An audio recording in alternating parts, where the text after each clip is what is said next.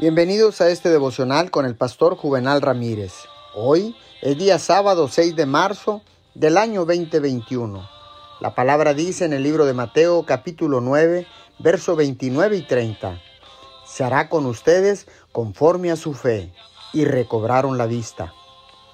Cuando la confianza es perfecta y no hay duda, la oración es simplemente la mano extendida lista para recibir. Confianza perfeccionada es es oración perfeccionada. La confianza busca recibir lo pedido y lo obtiene. La confianza no es creencia en que Dios puede bendecir o que bendecirá, sino en que Él bendice aquí y ahora. La confianza siempre opera en el tiempo presente. La esperanza mira hacia el futuro. La confianza mira al presente. La esperanza espera.